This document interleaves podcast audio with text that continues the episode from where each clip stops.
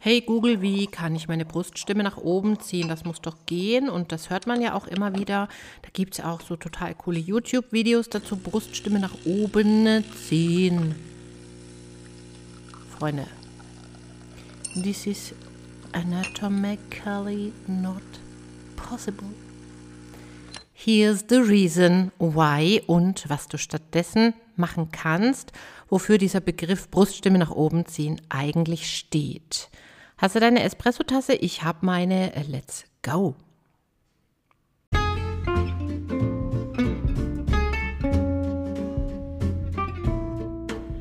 Herzlich willkommen zum Vocal Espresso, dem knackigen, kompakten Podcast für deine Sing- und Sprechstimme. Frei singen aus dem tiefsten Inneren deines Wesens, so wie du es dir wünschst. Kompetent kommunizieren über deine Sprechstimme, auch unter Druck und Stress. Lass uns jeden Tag ein bisschen besser werden. Gemeinsam. Ich bin Antje von Stimme Nürnberg und los geht's.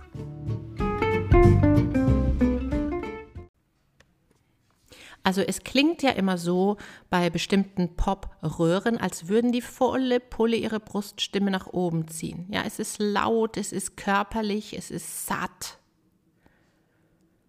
Aber es ist nicht die Bruststimme nach oben gezogen, Leute. Weil, wenn du das tust, dann kommst du ins Brüllen. Und das Brüllen, das ist einfach dann ein Forcieren von ganz viel Lautstärke, sehr, sehr viel Druck auf der Stimmlippe und entweder bist du dann heiser oder du triffst die Töne nicht oder beides oder irgendwann sagt dein Stimmsystem, deine Stimmmuskelchen im Hals, ne!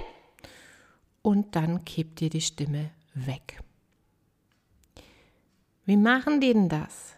Diesen kraftvollen Sound da oben. Und kann das jeder? Natürlich.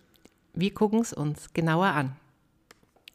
Das, was wir als Bruststimme hochziehen erleben oder was landläufig auch so betitelt wird, bitte glaub keinem YouTube-Video, das sagt, ich zeige dir, wie du deine Bruststimme hochziehst und dann nicht das auf eine ähnliche Art macht, wie ich dir das jetzt hier im Podcast erzähle. Also, Bruststimme nach oben ziehen bedeutet eigentlich, wir wollen ein bestimmtes klangliches Ergebnis. Und ich habe vorhin schon so ein paar andere Worte hier ins Spiel gebracht. Zum Beispiel kraftvoll, laut, ja, auch mit Volumen, mit, mit Körperanschluss. Und das gibt uns einen Schlüssel, wie das die Popstars, die das können und die das praktizieren, eigentlich machen. Sie nehmen mehr Körperanschluss mit und zwar dadurch, dass sie mehr Masse von der Stimmlippe auch in der Höhe mitführen. Jo, also da müssen wir jetzt mal ein bisschen weiter von vorne anfangen. Wenn du diesen Podcast schon länger hörst, kann es sein, dass bei dir klingelt. So was ähnliches habe ich dir schon mal erzählt. Alle Töne, die wir produzieren können, von ganz tief bis ganz hoch, die werden von zwei Muskelgruppen und ihrem Feintuning miteinander gesteuert. Es sind immer beide Muskelgruppen aktiv Salopp gesagt sind das die Muskeln für die Bruststimme, also für die tiefen lauten Töne und die Muskeln für die Kopfstimme, also die leisen hohen Töne. Das ist ein bisschen plakativ, sieht in der Praxis etwas komplexer aus. Die tiefen, kraftvollen Töne werden gesteuert durch die Dominanz unserer inneren Kehlkopfmuskeln, also der beiden Stimmlippen. Diese Stimmlippen sind bei tieferen und lauteren Tönen dicker und die haben einen Gegenspieler. Wenn es weiter nach oben geht, dann muss der äußere Kehlkopfmuskel, der den Kehlkopf ein bisschen kippt und dadurch die Stimmlippen stretcht, wie bei einem Luftballon, wenn du ihn aufbläst und dann so ein bisschen fiepen lässt, der muss aktiver werden. Sonst geht es irgendwann nicht mehr weiter. Jetzt gibt es da eben verschiedene Abmischungen des Ganzen. Vielleicht hast du schon mal was von Mix Voice gehört, als ob das so ein extra Register wäre. Das ist völliger Blödsinn. Mix Voice ist alles, was wir singen, ist Mixed Voice.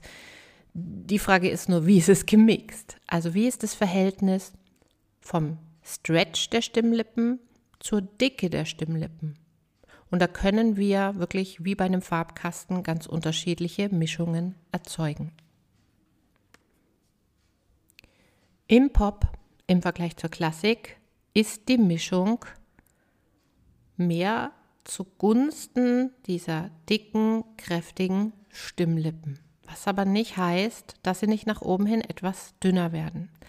Also sie werden gestretched und gleichzeitig behalten sie mehr Dicke als in anderen Stilen. Wir sagen dazu, sie behalten mehr Masse. Das sind dicker ist mehr Masse. Also wir nehmen mehr Masse mit nach oben, was eben aber nicht bedeutet, dass wir nicht auch die Stimmlippen stretchen müssen. Und das kannst du üben über Glissandi. Du setzt einen Ton an, ruhig, kraftvoll, bruststimmig auf A. Und jetzt geht's los.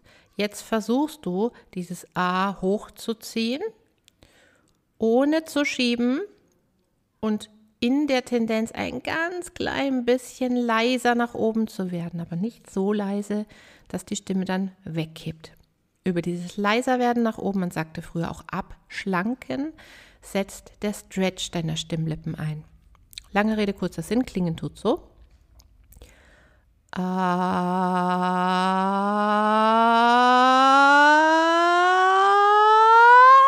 Hast du gemerkt? Ähm, es ist tatsächlich so, dass dieser Sound, dieses Dicke erhalten bleibt, aber ein ganz klein bisschen schlanker wird das nach oben. Ja, ich mache es nochmal.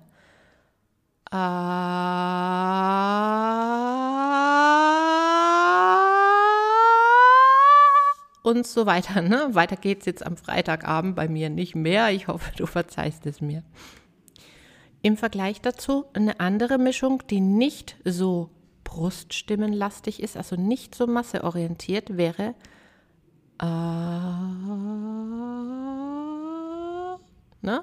ist viel, viel sanfter und da gehe ich viel stärker in den Stretch und lasse die Masse ein bisschen los. Das sind Dinge, die kann man üben. Immer ist es wichtig, dass wir eine Ausgangsposition wählen, also einen kraftvolleren, lauten, dichten Ton, einen gebälteten Ton, wenn du es so willst.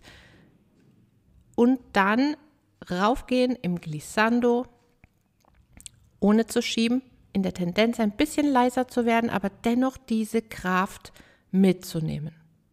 Aber das leiser werden als Grundtendenz ist wichtig, sonst können die Stimmlippen nicht stretchen und dann passiert das. Ah,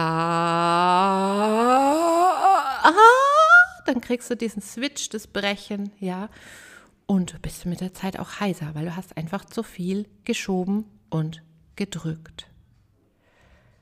Deswegen mache ich mit meinen Coaches sehr, sehr viele von diesen Glissando-Übungen.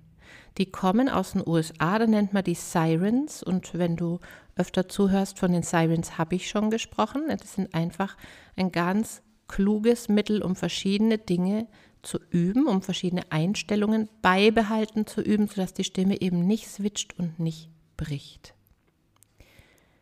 Sirens mache ich auch in meinem Belting in Sekunden Workshop am 17.11.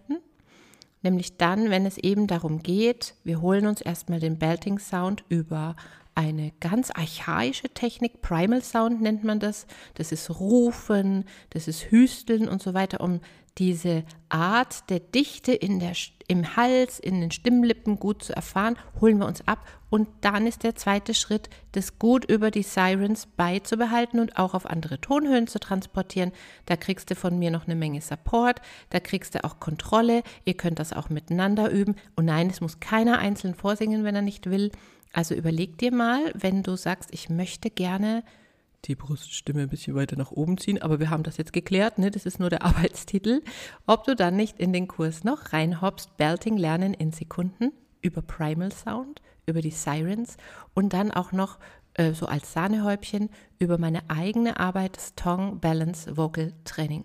Ist eine Kombination, nach der du weißt, wie du es richtig machen musst. Du hast wirklich ein tiefes Verständnis und vor allem du hast das auch körperlich sauber gespürt, sodass du es reproduzieren kannst, auch wenn du dann alleine weiter übst.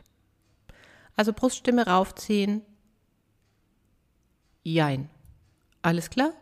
Bis zum nächsten Mal. Ich freue mich.